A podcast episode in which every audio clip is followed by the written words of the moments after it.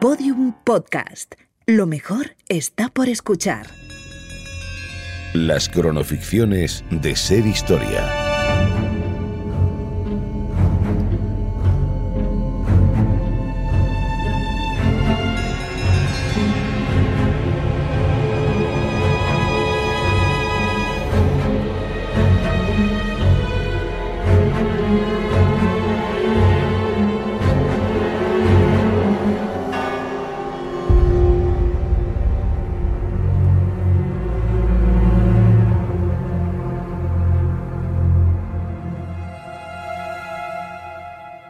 Los momentos históricos también tienen emociones. La rabia y la sed de justicia en las revoluciones, la impotencia en las guerras, la necesidad o en otras ocasiones la alegría e incluso la solidaridad. Pero no son muchos los momentos en los que la emoción que provoca un episodio histórico al completo sea el miedo, el miedo colectivo. Y el miedo en una comunidad no es algo que aparezca de repente necesitan muchos años y muchos miedos inconfesados de todos sus individuos para poder instalarse en la mente y en los corazones de todo un pueblo y coger las riendas de la situación hasta llevarla al delirio colectivo. Cuando ocurre, el miedo colectivo se convierte en una bestia incontrolable, aliada con la intolerancia y con una capacidad muy propia del miedo, la ceguera y el rechazo a todo lo que pueda arrojar sobre él un poco de luz. El que vas a escuchar hoy es uno de esos momentos. Las brujas de Salem. ¿Te imaginas cuál puede ser tu peor enemigo en medio de un bosque, de noche, en un durísimo invierno? Un bosque del que se han contado historias terribles. Y solo tienes el rezo para salvarte. ¿Qué pasaría si de repente escuchas un ruido amenazante muy cerca de ti? ¿Te imaginas cuál puede ser tu peor enemigo en ese momento? Probablemente lo has adivinado. El miedo. El mismo miedo que llevó a la ciudad de Salem a dictar casi 20 condenas a la horca y llevó al pueblo costero de Massachusetts en 1692 a la histeria colectiva. Había llegado el momento de enfrentarse a sus demonios, pero antes quisieron enfrentarse a las brujas. Lo que empezó como un juego una noche en el bosque, convirtió en un infierno a la aldea de Salem. Pueblo de Salem, serenemos nuestros corazones. Hermanos, les he citado a todos aquí por los rumores que imagino ya han llegado a sus oídos acerca de ese espíritu infernal que ha aparecido entre nosotros, acerca de ese odioso enemigo de Dios y de todo el pueblo cristiano que es el demonio. Por ello os comunico que he invitado a venir a Salem al reverendo Hale de Beverly. El año pasado hubo en Beverly sospechas de brujería, hasta que el señor Hale examinó a la supuesta bruja y estableció su inocencia.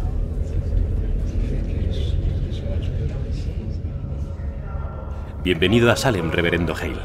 Usted debe ser John Proctor. Todos escuchaban atentamente lo que el reverendo Parris tenía que decirles. En los bancos de delante un grupo de niñas. Mary Warren acusa por lo bajo a Abigail Williams de beber sangre y hacer conjuros para que muriera la mujer de John Proctor. Pero Abigail Williams no va a quedarse callada. Escuchadme todas. Bailamos. Eso es todo. Y enteraos bien. Si a cualquiera de vosotras se le escapa una palabra, aunque solo sea media palabra sobre lo demás, me presentaré ante quien haya sido en lo más oscuro de una noche terrible y le ajustaré las cuentas de una manera que nunca olvidará. Os aseguro que querréis no haber visto ponerse el sol.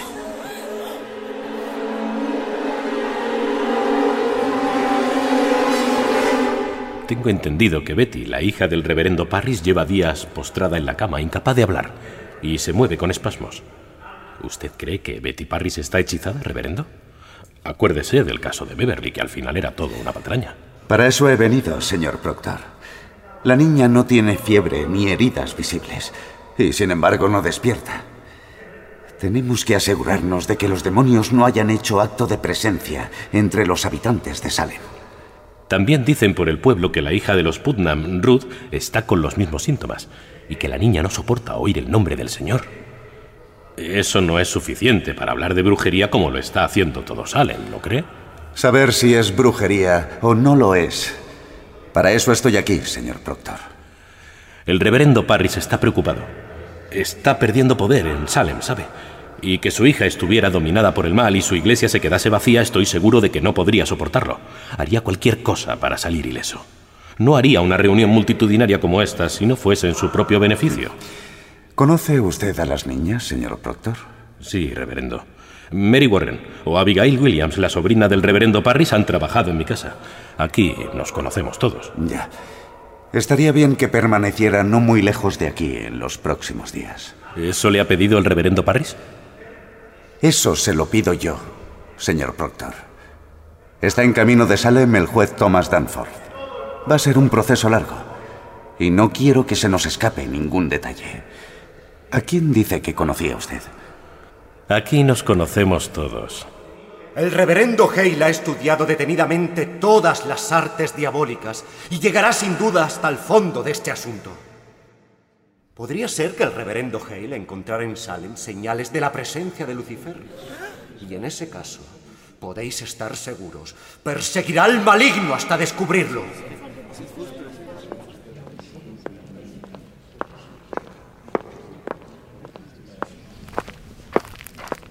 ¿Ya te vas?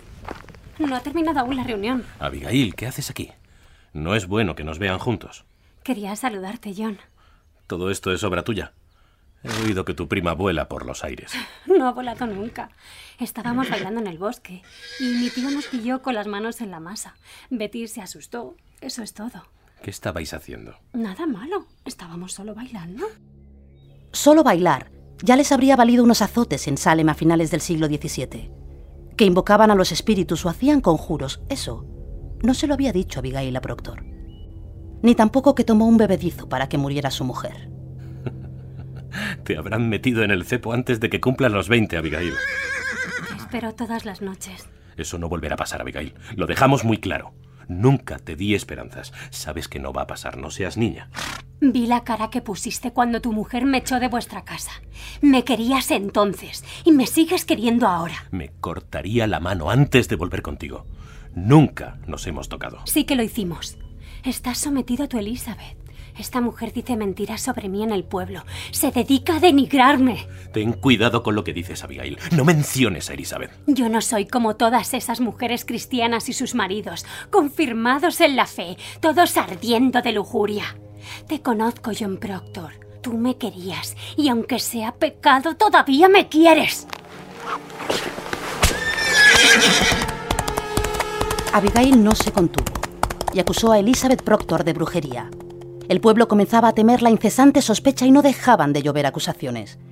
La histeria se había apoderado del pueblo y comenzaron los juicios.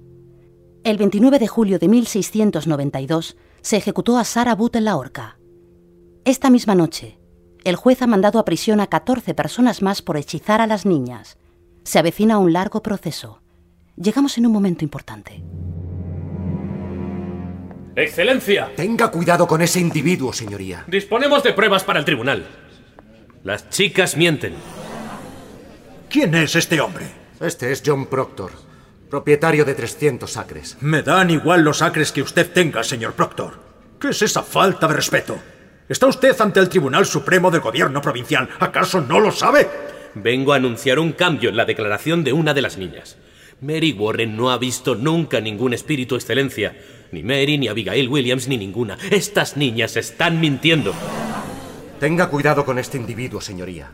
Está decidido a destruir mi ministerio. No le haga caso, señoría. Solo he venido a que se descubra de una vez por todas la verdad. ¿Y se propone usted propagar esa mentira en la sala del tribunal delante de todo Salem? Creíamos que su excelencia se alegraría de saber la verdad, puesto que estamos en condiciones de probar lo que decimos.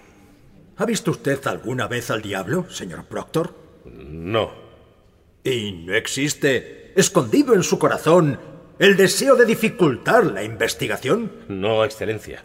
Solo he venido para salvar a mi esposa, que es inocente, y a las esposas de mis amigos. Reverendo Hale, ¿qué opina usted de todo esto? Algo me dice, señoría, que debemos escuchar lo que tiene que decirnos. De lo contrario, se correrá la voz de que ha hecho callar el testimonio del señor Proctor. Este hombre ha venido a desautorizar al tribunal. No es más que polvo para cegarle los ojos, señoría. No soy abogado, excelencia, pero... Los limpios de corazón No necesitan abogados, señor Proctor. Proceda como mejor le parezca. Esto se puede decir que es una referencia, y la han firmado 91 personas. Si no le importa que se lo señale, Excelencia, esas personas declaran haber tratado a nuestras esposas durante muchos años y no haber advertido jamás señal alguna de que tuvieran tratos con el demonio. Esto es un claro ataque contra el tribunal. ¿Acaso toda defensa constituye un ataque contra el tribunal? Todos los cristianos sinceros se alegrarán de la actuación del tribunal en Salem. Usted y los que le acompañan en cambio se entristecen. Creo que Su Excelencia querrá saber por qué. Preparen las correspondientes órdenes para todos ellos. Se les arresta para ser interrogados. Interrogados. En los juicios de Salem, una llamada al estrado podría tener las peores consecuencias. La declaración de Mary Warren, Excelencia. Mary jura por su alma inmortal que mintió y que sus amigas mienten ahora, que nunca vieron a Satanás y que ninguna bruja les ha hecho daño. Y esa es la verdad, Excelencia. Excelencia, creo que esto nos lleva con claridad al meollo de la cuestión. Por el amor de Dios, señoría, un simple granjero no puede defender una declaración de tanta trascendencia. Mande a este hombre a su casa y permítale que regrese con un abogado. Escúcheme, señor Hale. He firmado 17 condenas a muerte. Deje que sean abogados quienes le presenten este documento.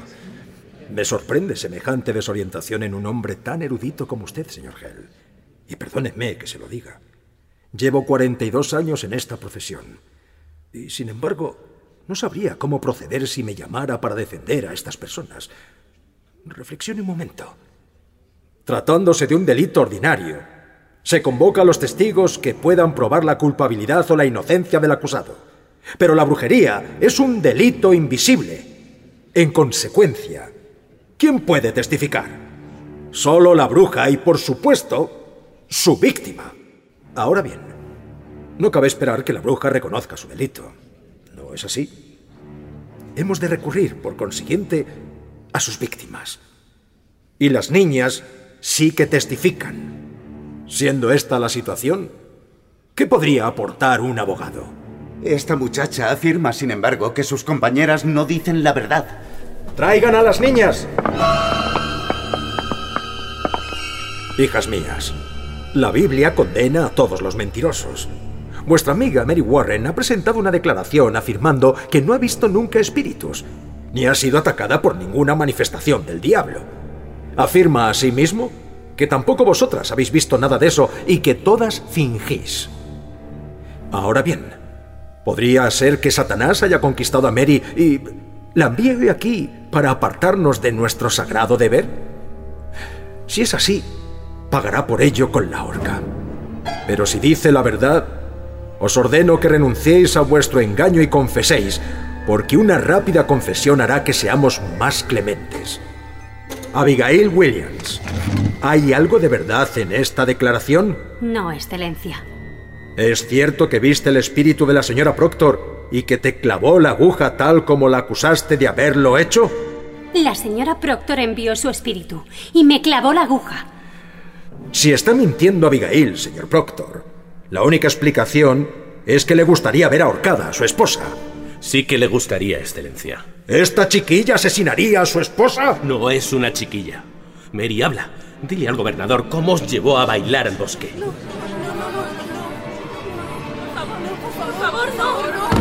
¿Qué le pasa a esa niña? ¿Qué movimientos son esos? El reverendo Parrish las descubrió cuando bailaban de noche en el bosque y estaban desnudas. ¿Desnudas? Cuando llegué por primera vez de Beverly, eso fue lo que me contó el reverendo Parrish. No dije que estuvieran desnudas. Pero su sobrina bailó. Si me lo permite, Excelencia, cuando las personas acusadas de brujería enviaban su espíritu para asfixiarte, te desmayabas. Sáquenla de aquí. Está haciéndole daño a las niñas. Sin embargo, Mary no tiene ningún síntoma. Todas saben fingir estupendamente. Entonces ahora Mary Warren podría fingir que se desmaya. Si todo era fingimiento, que finja ahora. Vamos, quédate fría, Mary. Desmáyate. ¡Basta! ¡Dejen a la niña! Estás protegiendo a Satanás. Confiesa. Viste a los espíritus cuando os atacaban. No, por favor. ¡Basta! ¡Silencio! Abigail Williams en pie. Hija mía, he de pedirte que busques en el fondo de tu corazón. ¿Es posible que los espíritus que viste fuesen solo ilusión? ¿Una apariencia? Esa pregunta es una ofensa. ¿Qué es ese viento? Mary, Mary, detén ese viento. La estás hechizando. ¡Retira tu espíritu! Dios de los cielos, aparta de mí este tormento. Puta, ¿cómo te atreves a invocar al cielo?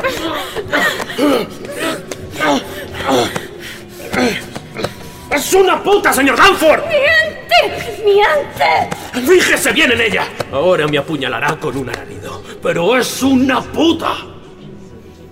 ¡Esto es inadmisible! Tendrá usted que demostrarlo. La he conocido, Excelencia. He tenido conocimiento carnal con ella. ¿Cómo? ¿Dónde? Donde duermen mis animales. Mi esposa, mi querida esposa, se dio cuenta de lo que era y la puso en la calle. Dios, tenga compasión de mí porque la deseaba. Pero esto de ahora es la vergüenza de una ramera. Me pongo enteramente en sus manos, señoría. ¿Niegas que haya la más mínima parte de verdad en todo esto? Si tengo que contestar a esa pregunta, me marcharé y no volveré jamás. Y diré al mundo que Satanás se ha apoderado de Salem. Señor Parris, vaya a la cárcel y traiga a la esposa del señor Proctor. Excelencia, todo esto es una trampa. ¡Tráigala! Si la señora Proctor me dice que te despidieron por prostitución, muchacha, que Dios se apiade de ti. Elizabeth Proctor, creyendo que jamás iba a confesar su marido el adulterio, mintió al tribunal y no fue capaz de acusar a su marido de un delito de lujuria. Dentro de la vista, la propia Mary Warren llamó enviado del demonio al señor Proctor y llegaron más condenas. Y por haber cometido delito de brujería, Rebecca Nurse, George Jacobs, Mary Easting, John Willard, Martha Corey, John Proctor, Elizabeth Proctor, Mary Siever y Sarah Osborne quedan excomulgados a partir de este momento y dejan de pertenecer a esta iglesia, perdiendo con ello todas sus bendiciones y la esperanza de la salvación eterna. Abigail no pudo soportar la presión de los ojos y cuchicheos de Salem. Su último as bajo la manga fue reunir todo el dinero que pudo y acudir a la celda donde John Proctor esperaba la muerte y proponerle escapar juntos en barco desde el puerto de Boston. A lo que Proctor contestaría que el lugar donde se encontrarían sería en el infierno. Abigail Williams desapareció de Salem para siempre.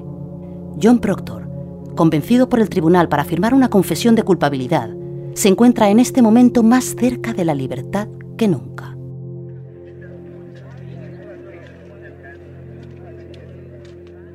Señor Proctor, ¿se comprometió usted a servir al diablo? Eso hice. Señor Proctor, cuando el demonio se le presentó, ¿le acompañaba Rebecca Nurse? No.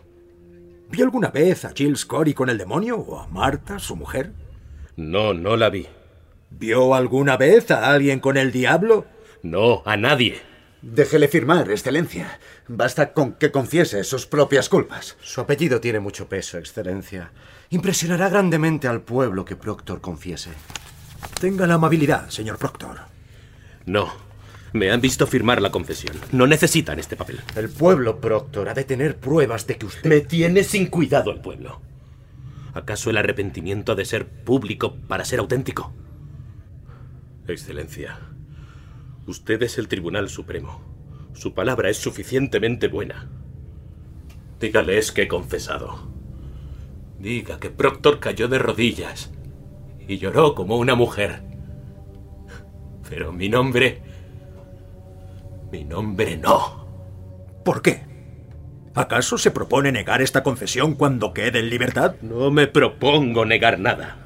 En ese caso, explíqueme por qué no quiere... Porque lo único que tengo es mi nombre.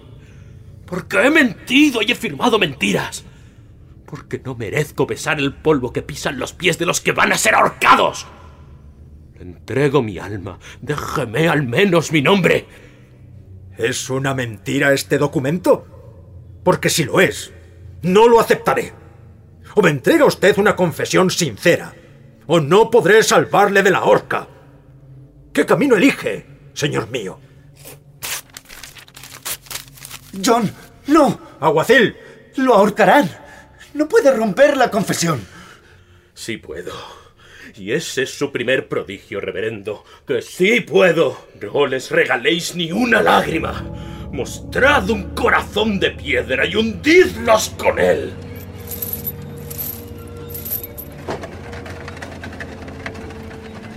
John Proctor y los acusados que le acompañaron fueron ahorcados ese mismo día.